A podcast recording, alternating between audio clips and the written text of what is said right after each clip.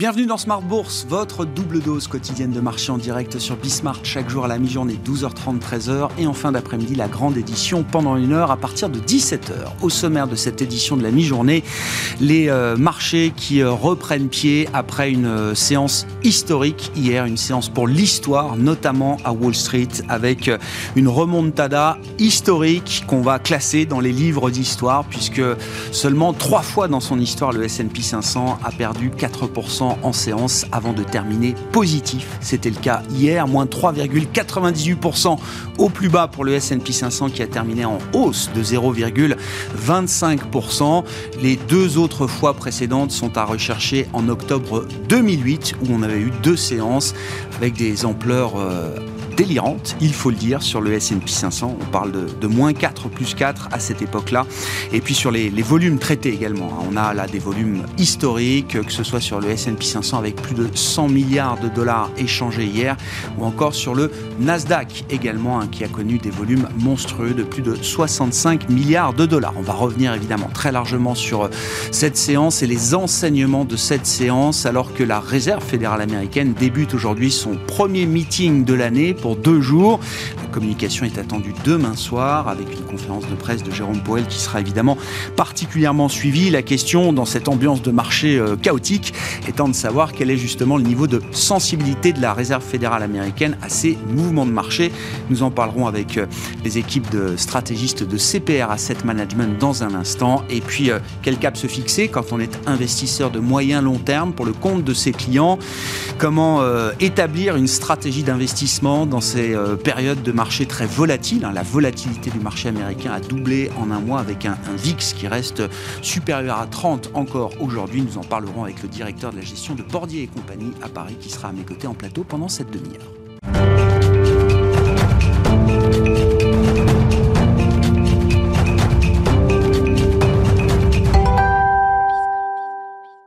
C'est une séance de rebond donc après la violente chute d'hier, un rebond qui s'est déjà joué hier soir à, New York et qui euh, se joue en partie aujourd'hui sur les indices européens. Les infos clés du jour à mi-séance avec Alix Nguyen. Après le coup de bambou d'hier, le CAC reverdit à l'instar de la plupart des places européennes. Pour rappel, l'indice parisien connaissait sa plus forte baisse depuis fin novembre. Aujourd'hui, l'heure est à l'apaisement grâce notamment à l'impressionnant revirement en clôture des grands indices américains.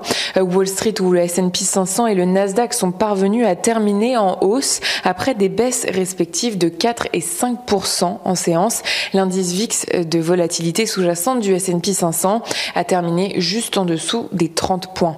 Cependant, les tensions entre Moscou et Kiev inquiètent toujours. 8500 soldats américains ont été placés en état d'alerte élevé en vue d'un éventuel déploiement pour renforcer l'OTAN en Europe de l'Est, alors que les troupes russes sont concentrées à la frontière avec l'Ukraine. Et puis, comme autre facteur préoccupant, on retrouve la réunion de deux jours du comité de politique monétaire de la Fed. Elle démarre aujourd'hui. Deux jours de débat au sortir desquels l'institution devrait préciser ses intentions en matière de hausse des taux et de réduction de son bilan. Sur le plan macroéconomique, il est une hausse inattendue, celle de l'indice IFO du climat des affaires en Allemagne. Ce dernier a progressé à 95,7 en janvier contre 94,8 en décembre. S'agissant des valeurs aujourd'hui, plus forte hausse du SRD, Interparfum avance de plus de 6%. Le groupe a fait état d'une hausse de 52,7% de son chiffre d'affaires annuel et confirmé viser une marge opérationnelle de 15% en 2022 contre 17% attendu pour 2021. Rémi Cointreau recule après avoir dégagé une croissance organique de 21% de son chiffre d'affaires au troisième trimestre. Le groupe de spiritueux a confirmé ses objectifs pour son exercice décalé 2021-2022. Ericsson bondit à Stockholm après des trimestriels supérieurs aux attentes du fait du déploiement des réseaux 5G. Logitech est aussi en nette progression grâce à des prévisions relevées. Et puis Crédit Suisse recule après avoir averti que son bénéfice du quatrième trimestre inclurait de lourdes provisions liées à des litiges. Tendance, mon ami, chaque jour à 12h30 et 17h avec Alix Nguyen dans Smart Bourse sur Bismart.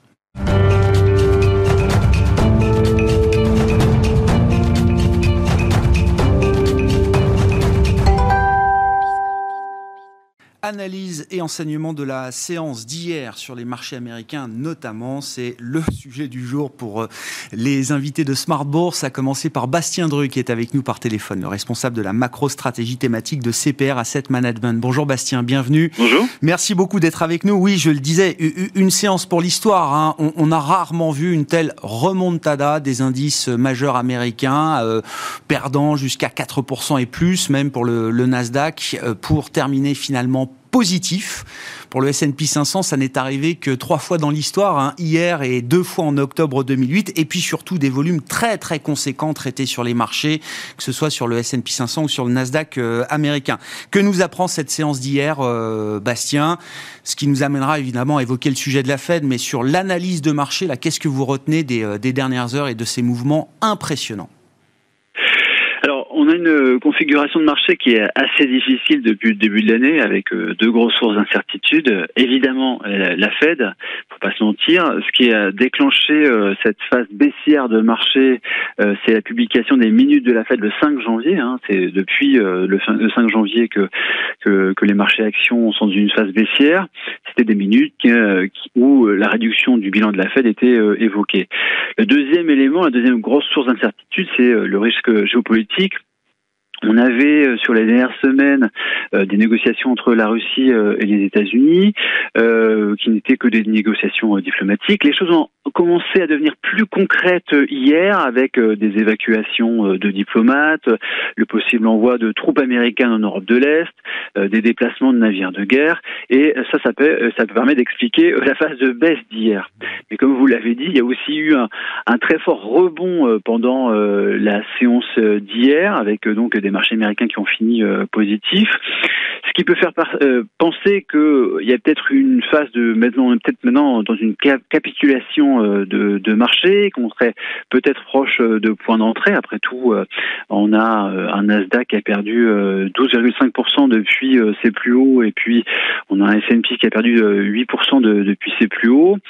Ceci dit, il faut peut-être quand même mieux attendre euh, le, les conclusions euh, du FOMC de, de, mercredi soir pour avoir une, une, idée un peu plus précise parce que on voit bien que les marchés restent très volatiles quand on regarde les futurs sur le, le Nasdaq euh, et ils indiquent pour l'instant une baisse euh, aujourd'hui, une baisse de plus de 20% aujourd'hui. Donc des, un contexte qui reste assez volatile et qui attend en fait un, un exercice de clarification de la part de la Fed. Justement, euh, Bastien, alors Qu'est-ce que vous attendez comme point d'éclaircissement, euh, comme point à éclaircir euh, de la part de, Jérôme Poel demain soir? Mais d'abord, est-ce que les mouvements et la situation de marché qu'on décrit avec vous, est-ce qu'elle est de nature à faire reculer la Fed ou en tout cas à la faire réfléchir dans le, durcissement de son discours et, peut-être demain de ses actes? Alors, je pense que pas du tout, euh, parce que euh, on avait euh, euh, donc là, c'est la théorie du Fed put, hein, donc la théorie selon laquelle la Fed assouplirait sa politique ou renoncerait à durcir sa politique parce que les marchés actions ont, baissé. Et je pense que ça s'applique pas du tout aujourd'hui, notamment parce que en novembre, il y avait eu la publication du rapport de stabilité financière de la Fed, dans, dans laquelle la Fed disait que la valorisation des marchés était excessive. Et si on compare les niveaux d'aujourd'hui par rapport au niveau de, de, de de fin octobre, disons, on a des marchés actions qui sont seulement 4% en dessous.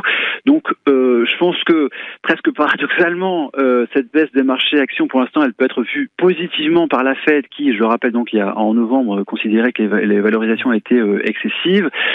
Ceci dit, ils savent bien que c'est pas du tout dans leur intérêt de faire, enfin, de, de, causer une forte baisse des marchés actions, parce que ça pourrait causer des, des effets richesse négatifs, et puis ça pourrait jouer sur l'économie la, américaine si euh, il y avait euh, un impact trop, trop fort sur les marchés actions. Donc c'est pas non plus dans leur intérêt euh, eh ben, de, de, précipiter une baisse des marchés d'actions. Mais pour l'instant, je pense que la Fed n'est pas du tout inquiète des, des mouvements de marché qu'il y a pu y avoir ce mois-ci. Ça, veut dire, Bastien, tactiquement et pour une question de, de crédibilité même, la Fed a tout intérêt à rester relativement ferme dans son discours, après tout ce qui a déjà été dit, tout ce qui a déjà été écrit depuis la publication des, minutes euh, en, début d'année. Oui, oui, il y a toutes les raisons de, rester ferme. Euh, je pense que c'est assez, enfin, il me paraît assez clair qu'il euh, y a eu un, mouvement euh, charnière dans la politique de la Fed sur les derniers mois. C'est notamment la, reconduction de Jérôme Powell à la tête de la Fed et puis la nomination de Lael Breinhardt au poste de vice-président de vice-présidente de, la Fed.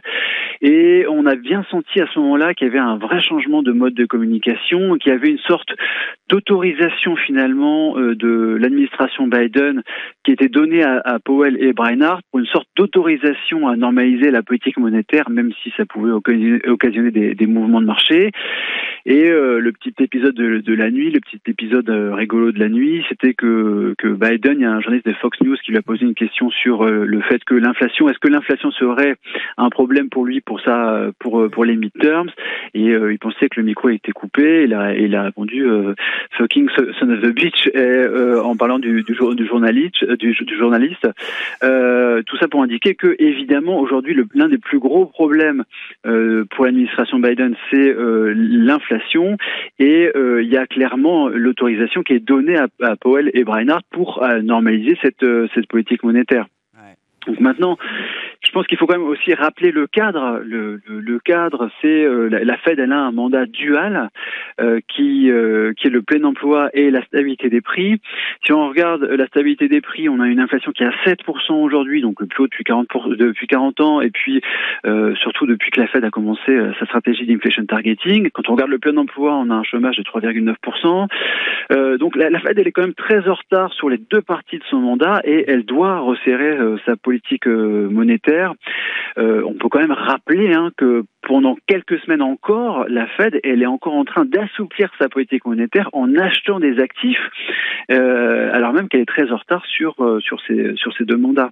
Donc c'est pour ça que je pense que la Fed ne va pas trembler, elle va continuer à aller vers sa normalisation de politique monétaire. Maintenant, euh, pour terminer, euh, elle a un travail de clarification à faire, de peut-être préciser un peu les choses sur le rythme de de hausse de taux, parce que on a pu voir euh, euh, les, les, scénarios euh, des, des, banques d'investissement qui ont, qui ont, radicalement changé. Il y a un mois ou deux, les principales banques d'investissement indiquaient peut-être deux hausses de taux de la Fed en 2022. Là maintenant, il y en a qui indiquent 6, 7, 8 hausses de taux en 2022. et peut-être que la Fed peut clarifier les choses à ce niveau-là et peut-être écarter des scénarios de durcissement qui seraient trop rapides.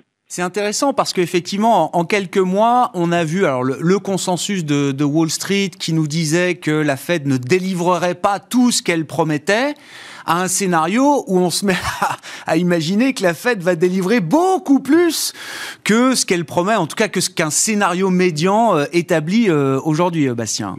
Notamment ce qui s'est passé sur le marché obligataire la semaine dernière, où, alors euh, il y avait quasiment aucun, aucune publication économique la semaine, dernière, il y avait quasiment aucun, aucun discours de la Fed parce qu'on commençait à s'approcher du, FOMC, et on avait un taux 10 ans américain qui était allé taper 1,89 euh, pendant la semaine, alors même qu'il s'était rien passé d'un point de vue fondamental. C'était uniquement parce que justement ce consensus de marché, il était en train d'intégrer euh, tout ce qui s'était passé sur les semaines précédentes et il s'était mis à, faire l'hypothèse que le durcissement de la Fed pouvait être très violent sur l'année 2022. C'est ça qui s'est passé notamment la semaine dernière. Bon, et donc partant de là, vous dites, Jérôme Powell doit euh, ratifier un, scénario euh, médian qui ne serait pas un scénario excessif, trop excessif pour les marchés, euh, Bastien, si la Fed délivre.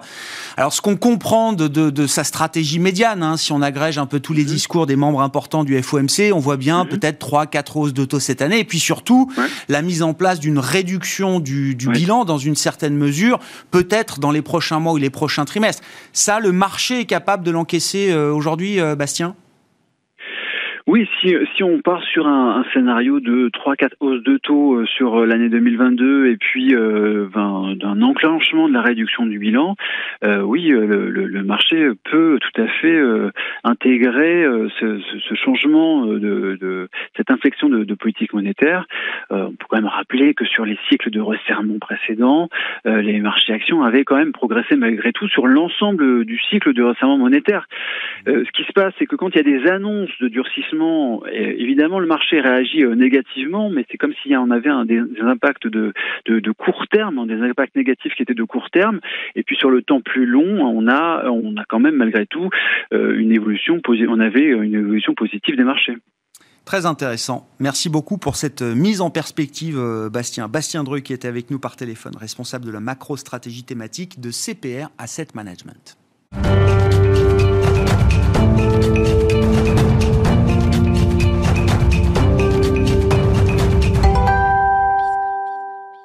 Et on poursuit cette discussion de marché avec Patrick Guérin, le directeur de la gestion de Bordier et compagnie à Paris, qui est à mes côtés en plateau. Bonjour Patrick. Bonjour Merci beaucoup d'être là. Même question effectivement après la séance euh, historique hier euh, aux États-Unis. Quelle analyse vous faites de cette séquence de marché? Et d'ailleurs, une séquence de correction pour les parties les plus spéculatives du marché qui n'a pas commencé hier, hein, qui a commencé il y a déjà quelques semaines, voire quelques mois. Euh, comment vous analysez effectivement Alors moi, ce qui me marque le plus, c'est la, vitesse à laquelle le marché peut euh, digérer des nouvelles et passer d'un état à l'autre? C'est vrai que cette évolution, elle est particulièrement spectaculaire et on a été nous aussi très surpris de voir à quel point les marchés ont été capables de retracer très rapidement les hausses qu'on a pu constater en fin d'année dernière. Et euh, l'interlocuteur euh, précédent le disait à juste titre, euh, le déclencheur a été l'annonce par Jérôme Powell d'une évolution dans la politique monétaire. Elle était un peu attendue, mais elle a quand même néanmoins surpris parce que les marchés ont très peur de l'incertitude et le rythme des hausses de taux qui interviendront cette année, le séquencement et par ailleurs l'annonce un peu surprise aussi de la baisse de la taille du bilan de la Fed sont autant d'éléments qui ont euh, incontestablement perturbé la lecture du marché. Et euh, la conclusion opérationnelle de ça, ben, ça a été euh, une, un effritement, le mot est faible, mm. de celle des valeurs qui avaient le plus profité de la hausse, les valeurs de croissance spéculative, vous le disiez à juste titre, notamment euh, parmi celles-ci, celles qui ne sont pas ou peu rentables. Donc euh, ben, les, investisseurs ont effectivement pris leur, euh, leur profit très vite mm. et cette caractéristique a exercé un, effet en fait d'enclenchement qui sur le plan psychologique ben, la baisse entraîne la baisse si vous voulez hein. et cette, au moment où je parle c'est difficile de dire si ça va s'arrêter parce que des séances comme ça, des mouvements d'une violence euh, telle, d'une vitesse telle, forcément, on, risque quelques répliques. En tout cas, ça, mmh. va forcément marquer certains opérateurs de marché, certains euh, investisseurs. Mmh. Il y a sans doute des pertes euh, chez certains acteurs qu'on n'a peut-être pas encore vus. Enfin, mmh. Ça fait aucun doute. non, mais ça veut dire qu'on est dans une phase où la prudence est plus que jamais euh, justifiée encore, euh, Patrick. Oui, oui, c'est vrai. Euh, la, prudence et surtout, ce qui est particulièrement justifié, à mon sens, c'est de garder le cap. C'est-à-dire qu'il faut impérativement euh, rester campé sur celle des convictions que nous avons, en tout cas chez Bordier et compagnie, très fortement, d'être euh, investi et de rester investi sur les valeurs qui présentent, une fois de plus, de la visibilité, de la croissance, à la fois du chiffre d'affaires, mais aussi des profits extrêmement important et donc euh, de ne pas dévier de cette, euh, de, cette ligne-là. ça ne veut pas dire qu'il faut seulement euh, garder dans nos portefeuilles des valeurs défensives. Il y a des valeurs qui présentent un profil cyclique mais de croissance qui méritent largement d'être conservées et, d'accepter ces grosses périodes de volatilité que nous connaissons, notamment dans le secteur du luxe, euh, qui a vu, et en effet, ça, des, baisses de l'ordre de 10 à 15% sur des très belles valeurs offrant cette visibilité dont je parlais. Pour autant, euh, je crois que c'est pas c'est pas l'heure de s'en défaire. Ouais, ouais.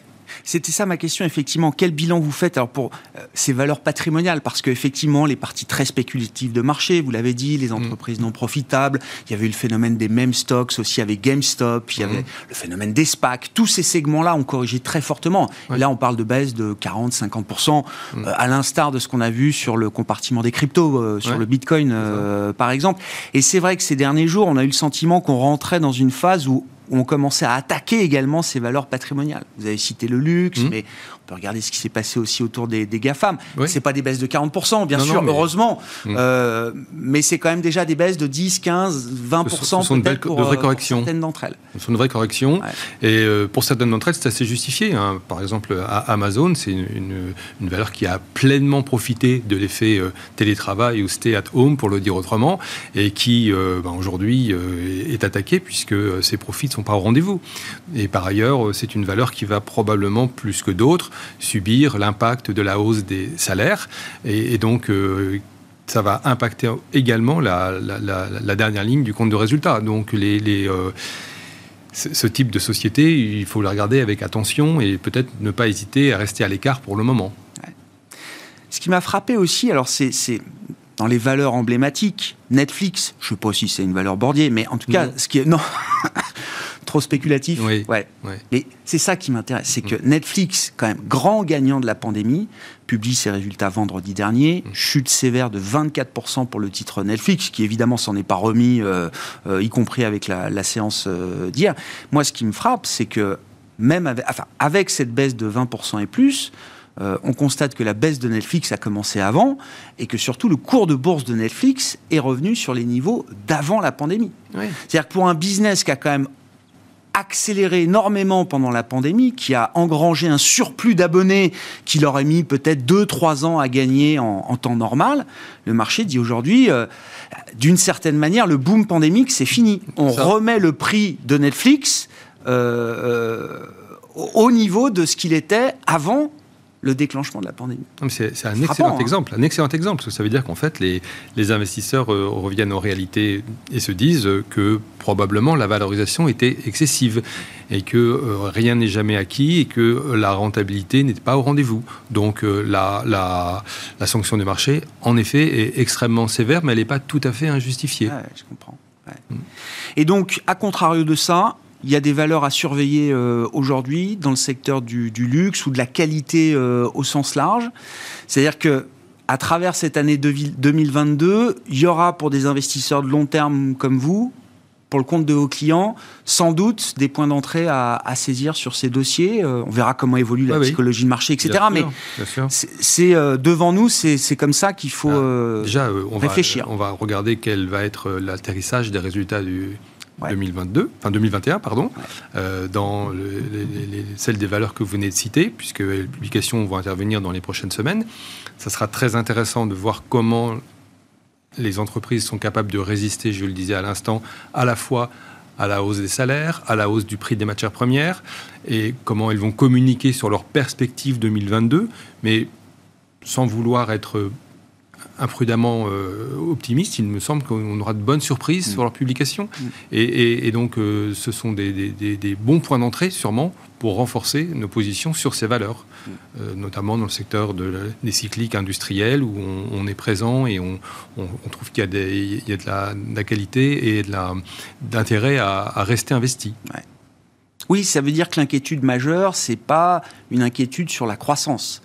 Euh, Absolument pas, vous avez raison. Le cycle n'est pas remis en cause par ce qui se passe aujourd'hui sur les marchés et même par l'idée d'un resserrement de politique monétaire aux, États-Unis.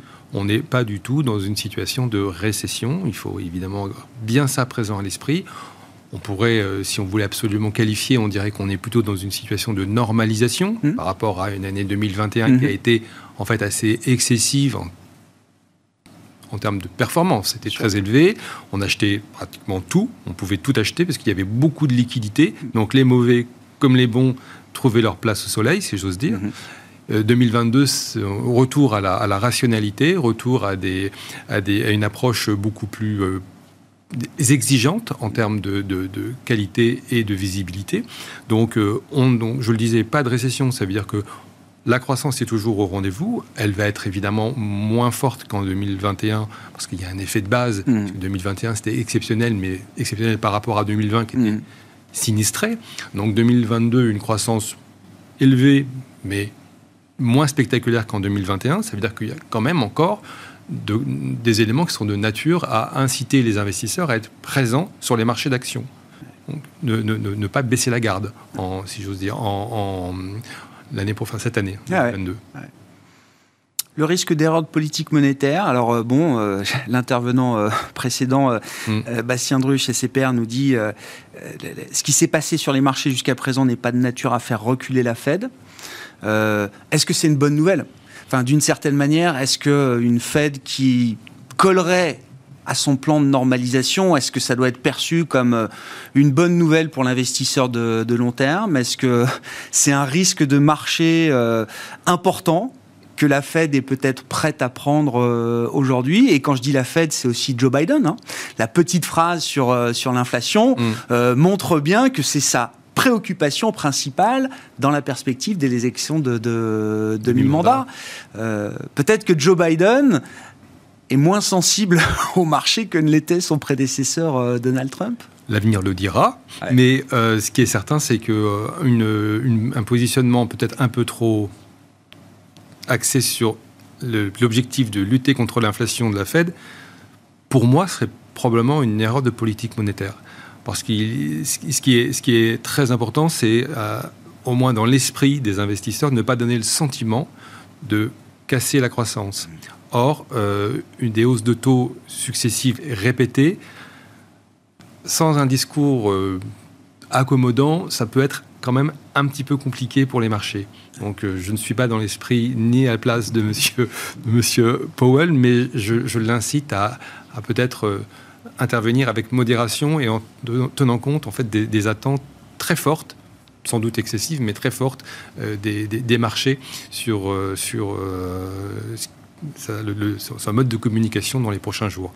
Affaire à suivre. On verra quelle visibilité il peut apporter au marché, donc à travers la conférence de presse qui se tiendra euh, demain soir. Encore une fois, hein, beaucoup de choses a été, euh, ont été écrites et dites ces, ces euh, derniers jours sur le resserrement de politique monétaire aux États-Unis. Voilà, on parle maintenant de hausse de taux de 50 points de base. Il faut monter les taux tous les meetings. J'ai l'impression qu'on est passé vraiment d'un excès à l'autre en la matière. Mais en vérité, personne ne sait. Non. Peut-être pas même Jérôme Powell. Je sais pas. Donc on verra effectivement comment ce discours est clarifié et si euh, Jérôme Powell réussit à, remettre un petit peu de stabilité dans cette ambiance de marché chaotique et électrique, des marchés qui reprennent pied aujourd'hui à mi-séance en Europe après euh, les mouvements violents, impressionnants et rapides d'hier. Voilà pour euh, cette analyse de la séance du jour et de la séance d'hier sur les, les, marchés avec nos invités en plateau et notamment Patrick Guérin, le directeur de la gestion de Bordier et compagnie à Paris qui était avec nous dans cette édition de Smart Bourse de la mi-journée. On se retrouve bien sûr à 17h en direct sur Bismart.